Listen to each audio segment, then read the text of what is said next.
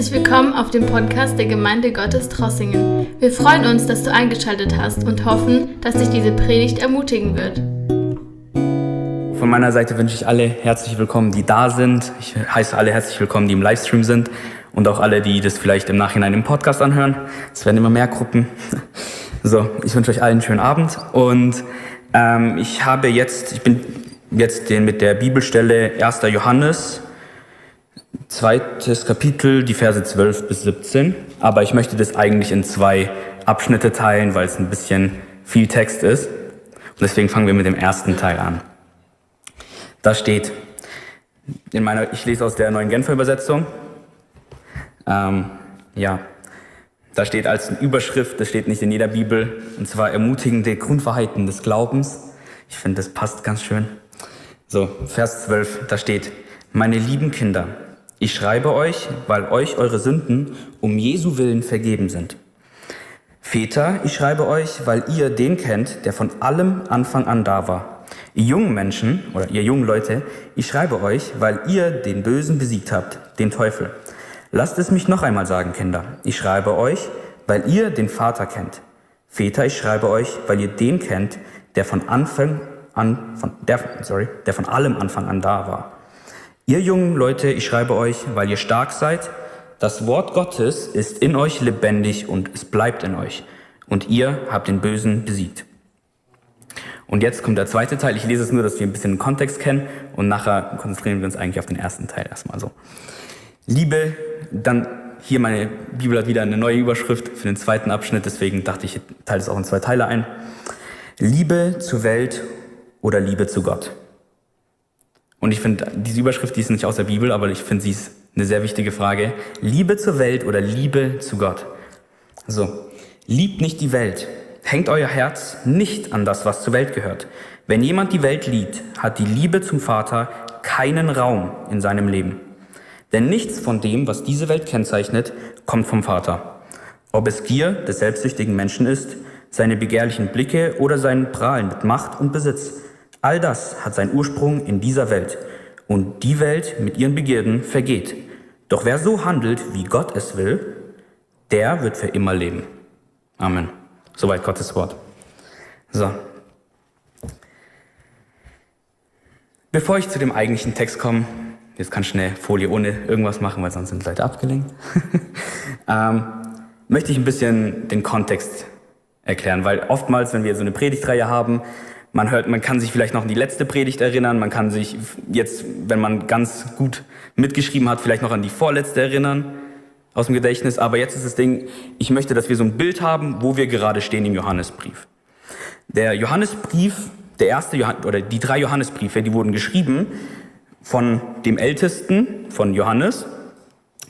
Und was interessant ist, ähm, er ist er wird im ersten Johannesbrief nicht genannt. Er, nennt sie, er wird der Altälteste genannt, nicht Johannes selber.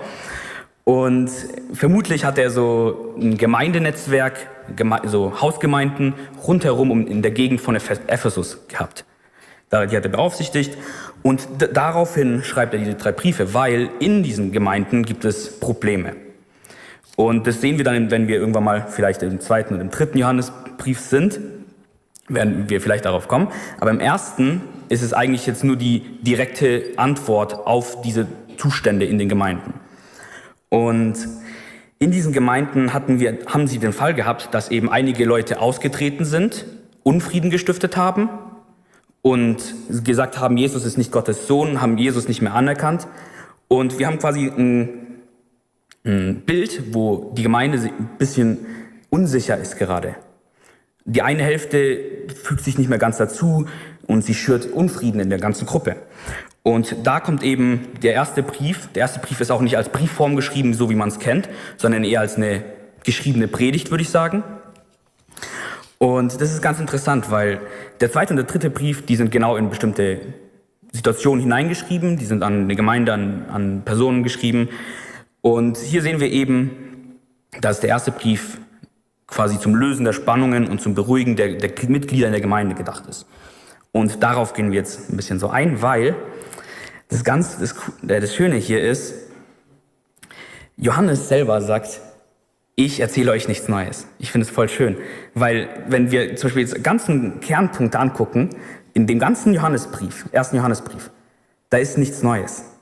Im Endeffekt ist es alles, das sind einzelne Punkte zurück aufgefasst von der letzten Rede Jesu im Johannesevangelium, Kapitel 13 bis 17, kann man das nachlesen, da schreibt Jesus, äh, da redet Jesus und das ist quasi alles nur Stück für Stück aufgefasst und es sind keine neuen Themen. Er bringt nichts Neues zum Tisch. Er tut nur wieder, das ist ganz interessant, geht nämlich nicht typisch Brief, Punkt 1, Punkt 2, Punkt 3, Punkt 4, sondern er geht um drei Punkte. Und er tut immer wieder dasselbe Licht, zum Beispiel Licht ist so ein Thema. Das ist zum Beispiel im ersten Kapitel, das haben wir, oder im zweiten Kapitel, das sehen wir gerade, da sind wir gerade. Er tut immer wieder verschiedene Bilder aufmalen von dem Licht. Jesus ist das Licht und wir sollen in dem Licht wandeln.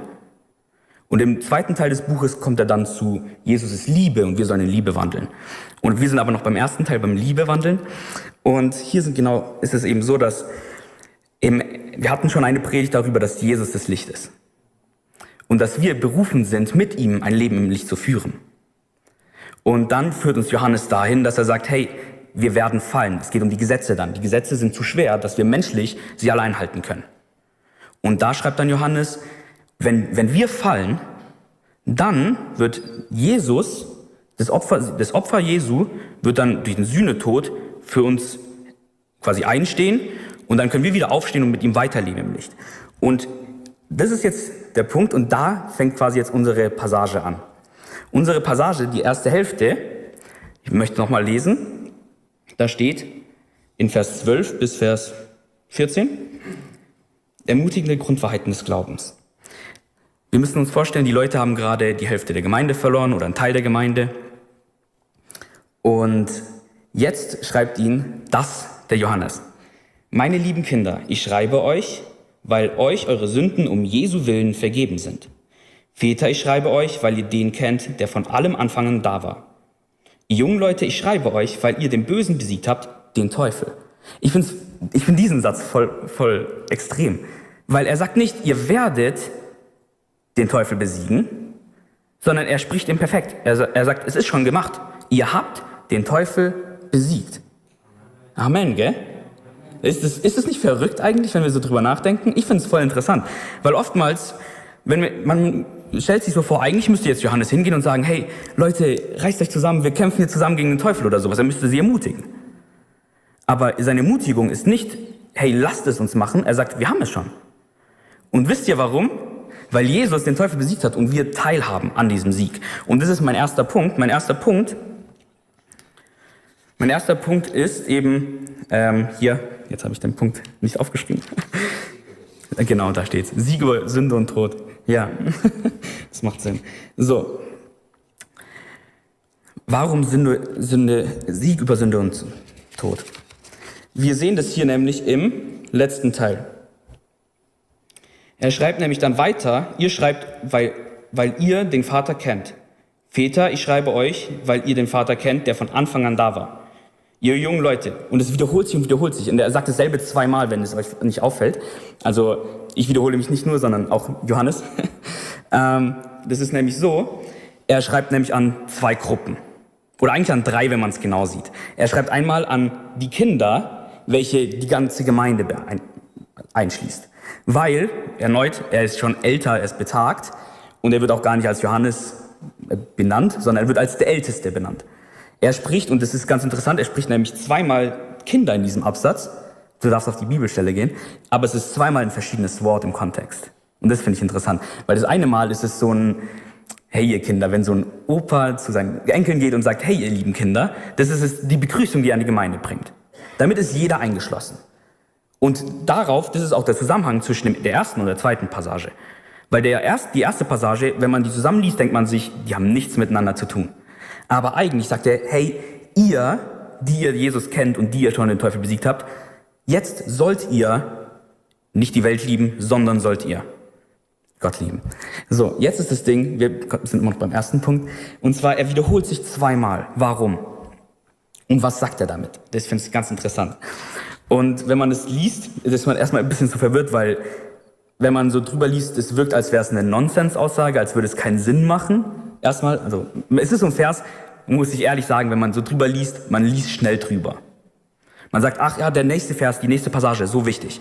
Unterstreicht sie sich vermutlich mit dem Textmarker und geht dann weiter. Aber der erste Teil ist richtig interessant, weil er schreibt zu den älteren Leuten.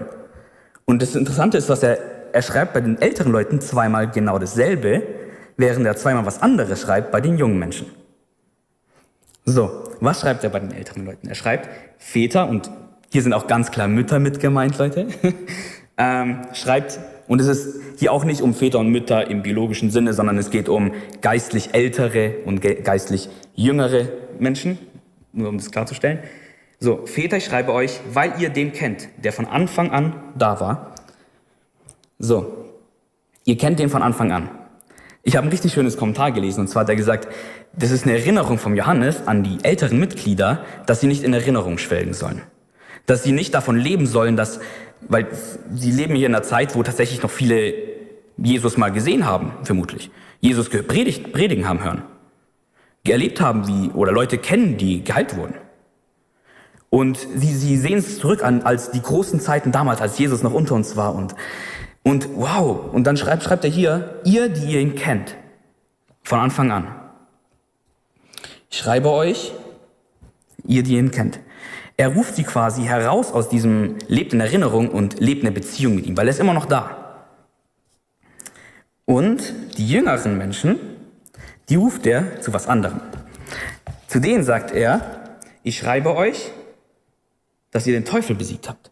Ich finde es so interessant. Warum muss er die Jungen ermutigen und die Älteren nicht? Das ist eine interessante Frage, fand ich. Lass ich mal so im Raum stehen. Ähm, so, jetzt geht er aber weiter und beim zweiten Mal wiederholt er sich nicht bei den jüngeren Menschen. Er sagt, ihr jungen Leute, ich schreibe euch, weil ihr stark seid. Das Wort Gottes in euch lebendig ist und es und bleibt in euch und ihr habt den Bösen besiegt. Also den Teufel ist es wieder. So, das heißt, er sagt, wir haben ihn besiegt, weil wir die Schrift in uns haben. Damals hatten die Leute keine Bibel, das heißt, die konnten nicht hingehen und abends kurz die Bibel aufschlagen und was lesen. Das heißt, mit anderen Worten, die mussten etwas ganz Wichtiges machen. Was mussten die machen? Auswendig lernen. Weil wenn es hier steht, wenn hier steht, das Wort Gottes ist in euch lebendig und es bleibt in euch. Und klar, Johannes tut immer als das Wort Gottes bezieht er sich immer auf Jesus. Immer wieder, das sehen wir durch ganz den Johannesevangelium durch und auch in dem Johannesbrief. Aber er meint hier auch ganz klar das Wort. Und ich finde es ganz interessant, weil Kinderbibelstundenvers, da lernt man, wie geht ein, ein äh, Jüngling seinen Weg unstrafbar, unsträflich. Also das frage ich euch jetzt gerade, also das müsst ihr erkennen. Kommt schon. Wenn er sich hält an Gottes Wort. So, es ist interessant, weil man lernt in der Kinderstunde. Was muss ich? so, man lernt in der Kinderstunde, aber es ist, es ist oft, oftmals sind es die leichten Sachen, die den größten Einfluss in unserem Leben haben, wenn man sie umsetzt. Oftmals sind die komplizierten Sachen, die haben so einen Ergänzungspart in unserem Leben. Aber die ganz banalen, die ganz einfachen Sachen sind meistens die Sachen, die alles verändern können. Und das ist das Ding. Das ist jetzt an die jüngere Hälfte des Saals. Und zwar, wir müssen anfangen, wirklich das Wort Gottes nicht nur als ein Buch zu haben, sondern in unserem Herzen, ja. Es geht auch für alle Älteren, ich hoffe, das habt ihr schon. Und hier, das Ding ist hier erneut, es geht halt wieder nicht um Alter Älteren, sondern es geht hier um geistlich Älteren. So, jetzt geht es weiter. Eine Sekunde. Entschuldigung. Genau, und zwar steht hier, was er uns quasi hier vermitteln will, ist, wir haben bereits den Sieg. Es ist so ein ganz großer Besitz. Wir haben als Gemeinde, wir sitzen auf einem großen Schatz. Aber viele sind sich nicht bewusst, wir haben bereits den Sieg. Und das hört sich, das kann man noch fünfmal sagen, und das hört sich als Christen so, ja, natürlich haben wir den Sieg an. Aber eigentlich ist es nichts Natürliches. Eigentlich ist es etwas, wo wir jeden, Dank, jeden Tag Gott dankbar sein sollten für. Weil wenn hier steht, steht nicht in der Bibel, weil ihr zu Gott gefunden habt, äh, habt ihr den Sieg. Hier steht in, in Jesu Namenswillen. Jesus ist für uns ans Kreuz gegangen. Und deswegen haben wir den Sieg. Deswegen haben wir den Teufel besiegt. Wir haben den Teufel nicht besiegt. Jesus hat zum Beispiel auch, das ist auch ein ganz gutes Beispiel, Jesus hat auch mit der Bibel oder mit dem Wort den Teufel besiegt. Als er in Versuchung gekommen ist, hat er auch. Er hat nicht mit irgendeiner göttlichen Power oder sowas gearbeitet, sondern er hat ganz einfach das Wort benutzt. Er hat sich im Wort gestärkt. Er hat gesagt, hey, ich habe Zuflucht im, im Wort. Ich kann alles, was Gott will von mir, im Wort ausleben, wenn ich es für mich persönlich nehme. So. Und das ist das Ding. Wir, wir sehen es so oft als selbstverständlich, aber es ist ein Gnadengeschenk. Es ist unverdient. Und dennoch teuer bezahlt. Ja. Und jetzt möchte ich, eine Sekunde, ich bin gerade ein bisschen verwirrt. So. Und jetzt finde ich habe vorher gesagt, er hat verschiedene Wörter für dieses Kindliche. Und das finde ich ganz interessant, weil er sagt hier beim ersten Mal, meine lieben Kinder, da bezieht er sich, das ist dieses typische, Opa spricht mit seinen Enkeln, hey ihr lieben Kinder. Aber das zweite Mal spricht er von fremden Kindern. Kindern, die nicht seine sind. Er spricht, weil, wenn er sagt, lasst es mich noch einmal sagen, Kinder, ich schreibe euch, weil ihr den Vater kennt. Das schreibt er in der Form von, ihr seid die Kinder des Vaters. Nicht mein, also er tut es nicht auf meine Kinder beziehen. Das ist ganz interessant. Deswegen geht man in die Bibelschule, damit man krieche. Aber anderes. so. Das ist voll interessant. Das sind Sachen, die man in deutschen Bibel leider, leider nie sehen kann. Ich finde es so schade einfach. Aber das ist viel zu viel Arbeit immer. Aber anderes Thema. Ähm, so. Dann, jetzt eine Sekunde. So, ja. Das war eigentlich der erste Punkt so. Denn wir haben großen Besitz in Gott. Und unsere Sünden sind vergeben, weil wir Jesus haben. Nicht, weil wir es irgendwie verdient hätten oder sonst irgendwas. Und der erste Punkt ist quasi, alle sollten den Fokus auf Gott legen. Im Endeffekt, jeder hat eine andere Situation im Leben. Die älteren Leute, also die geistlich älteren Leute, hier geht es nicht um ältere Leute, neigen eher dazu zu sagen, hey, die Zeiten waren mal besser. Damals war es immer besser. Und ähm, Gott ist aber nicht so, weil wenn wir die Bibel lesen, dann steht in Johannes 17, Vers 3, das ewige Leben ist, dass sie dich erkennen, Gott und Jesus, den er gesandt hat, den allein wahren Gott. Einfach dich besser kennenlernen. Das heißt, wenn es immer besser wird, dann kann es nicht damals besser gewesen sein mit Gott. Und das ist einfach ein Fakt. Und wenn, wenn man sagt, es war damals besser, dann ist ein Problem da, weil dann hast du gerade nicht Teil am ewigen Leben. Versteht ihr, was ich meine? Weil das ewige Leben ist, Jesus betet hier zu seinem Vater und er sagt, das ewige Leben ist, dich, den einzig wahren Gott, besser kennenzulernen. Mehr zu erkennen. Wenn wir immer mehr und mehr an Gott heranwachsen, dann wird es immer mehr und mehr besser. Das heißt nicht leichter, nicht einfacher oder sonst irgendwas. Die Bibel sagt nie einfach, aber besser. So, der zweite Punkt. Und dafür möchte ich jetzt die zweite Hälfte lesen. Und der zweite Punkt ist Christus oder die Welt. So, Liebe zur Welt oder Liebe zu Gott. Liebt nicht die Welt, hängt euer Herz nicht an das, was zur Welt gehört. Wenn jemand die Welt liebt, hat die Liebe zum Vater keinen Raum in seinem Herzen, in seinem Leben. Denn nichts von dem, was die Welt kennzeichnet, kommt vom Vater. Ob es Gier des selbstsüchtigen Menschen ist, seine begierliche Blicke oder sein Prahlen Macht und Besitz. All das hat sein Vater, hat seinen Ursprung in der Welt. Entschuldigung. Und die Welt mit ihren Begierden vergeht. Doch wer so handelt, wie Gott es will, wird für immer leben. Ich finde das einfach, jedes einzelne Wort ist voll interessant und, und hart, weil es ist, klingt immer so leicht, als Christ zu sagen, ja, wir lieben Gott. Aber lieben wir auch andere Sachen? weil es ist, klingt so leicht.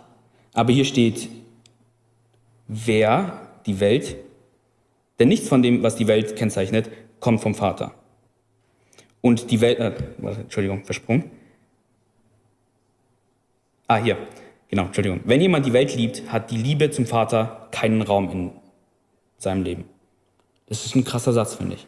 Das ist ein Satz, der uns eigentlich zum Nachdenken bringen sollte, weil es heißt nicht, dass wenn du nur der Welt nachfolgst, wenn du dich komplett auf die Welt konzentrierst, sondern sobald du die Welt liebst, ist da kein Platz mehr für Gott. weil Gott teilt nicht dein Herz. Und jetzt ist die Frage, wo fängt es an? Johannes hat hier kein Beispiel genannt. Johannes geht nicht darauf ein, was fleischlichen Begierden sind. Und jetzt habe ich, hab ich mir selbst bei der Vorbereitung gefragt, was, wo fängt es an? Wo fängt fleischliche Begierde an? Wo fangen wir an, nicht mehr unseren Hauptfokus auf Jesus zu lesen, legen? Wo, ab welchem Punkt haben wir etwas anderes in unserem Leben, wo wir lieben? Weil wir sind immer noch in dieser Welt. Und das Problem ist, wir rennen in einer Welt, oder wir laufen in einer Welt umher, von der wir aber eigentlich nichts wollen sollen, wenn es Sinn macht. Das ist ganz problematisch, weil wir sind auf alles Mögliche angewiesen in dieser Welt und jetzt stehen wir in dem Konflikt, nichts von dieser Welt trotzdem zu wollen. Und was, weshalb ich vorher das erwähnt habe, die Leute, die abgefallen sind, das sehen wir auch im dritten Buch dann wieder, die hatten Begierden zum Beispiel, Fleisch, äh, Geldbegierden zum Beispiel war da, ist, ist erwähnt, Gier ist erwähnt. Und wenn das, das, hier ist quasi der ganze, die ganzen drei Briefe, die hängen zusammen. Und es ist so, dass wenn wir sagen, hey, Johannes, Johannes sagt hier in dem ersten Teil, wir müssen aufpassen und uns auf Gott konzentrieren, ihn lieben und nicht die Welt. Und später zeigt er dann auch in diesem, ich glaube im dritten, ja, im dritten Brief, dass eben Leute weggefallen sind wegen genau der Gier. Als Beispiel zum Beispiel. Aber Gott und die Welt sind für Johannes nicht etwas, was koexistieren kann. Sie sind ein ganz klarer Gegensatz. Wer nämlich aufrichtig von Herzen sagt, ich liebe Gott, der kann die Welt nicht lieben.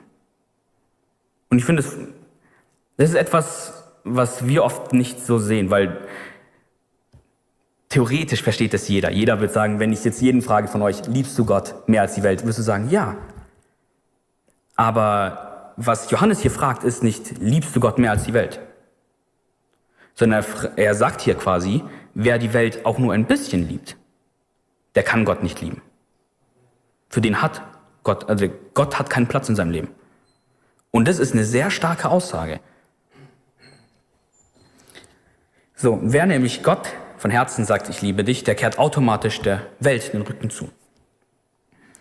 Und Johannes, der sagt es hier, als wäre das so eine, also er muss es gar nicht weiter ausführen, er tut gar kein Beispiel nennen, das ist auch gut so, weil sonst würden Leute da mit einem kleinen, wie ist das, der Haarspalterei anfangen. Aber das Problem ist, wir sind Menschen, wir probieren immer Sachen gleichzeitig zu machen. Wir sagen, ha, wir können doch beides machen. Ach, ich kann doch in der Gemeinde dienen und ich kann in der Welt erfolgreich in meinem Job sein. Ach, ich kann das machen und ich kann das machen. Ach, ich kann auch von, von den Leuten in der Welt geliebt werden. Jesus sagt in der Bibel, wenn die Welt mich schon hasst, wie viel mehr werden sie euch hassen?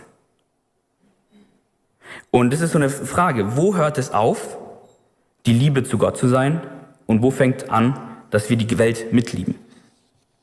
So, und da würde ich zu Punkt 3 gehen, zu dem letzten Punkt, weil der letzte Punkt ist quasi der Höhepunkt dieser ganzen Passage.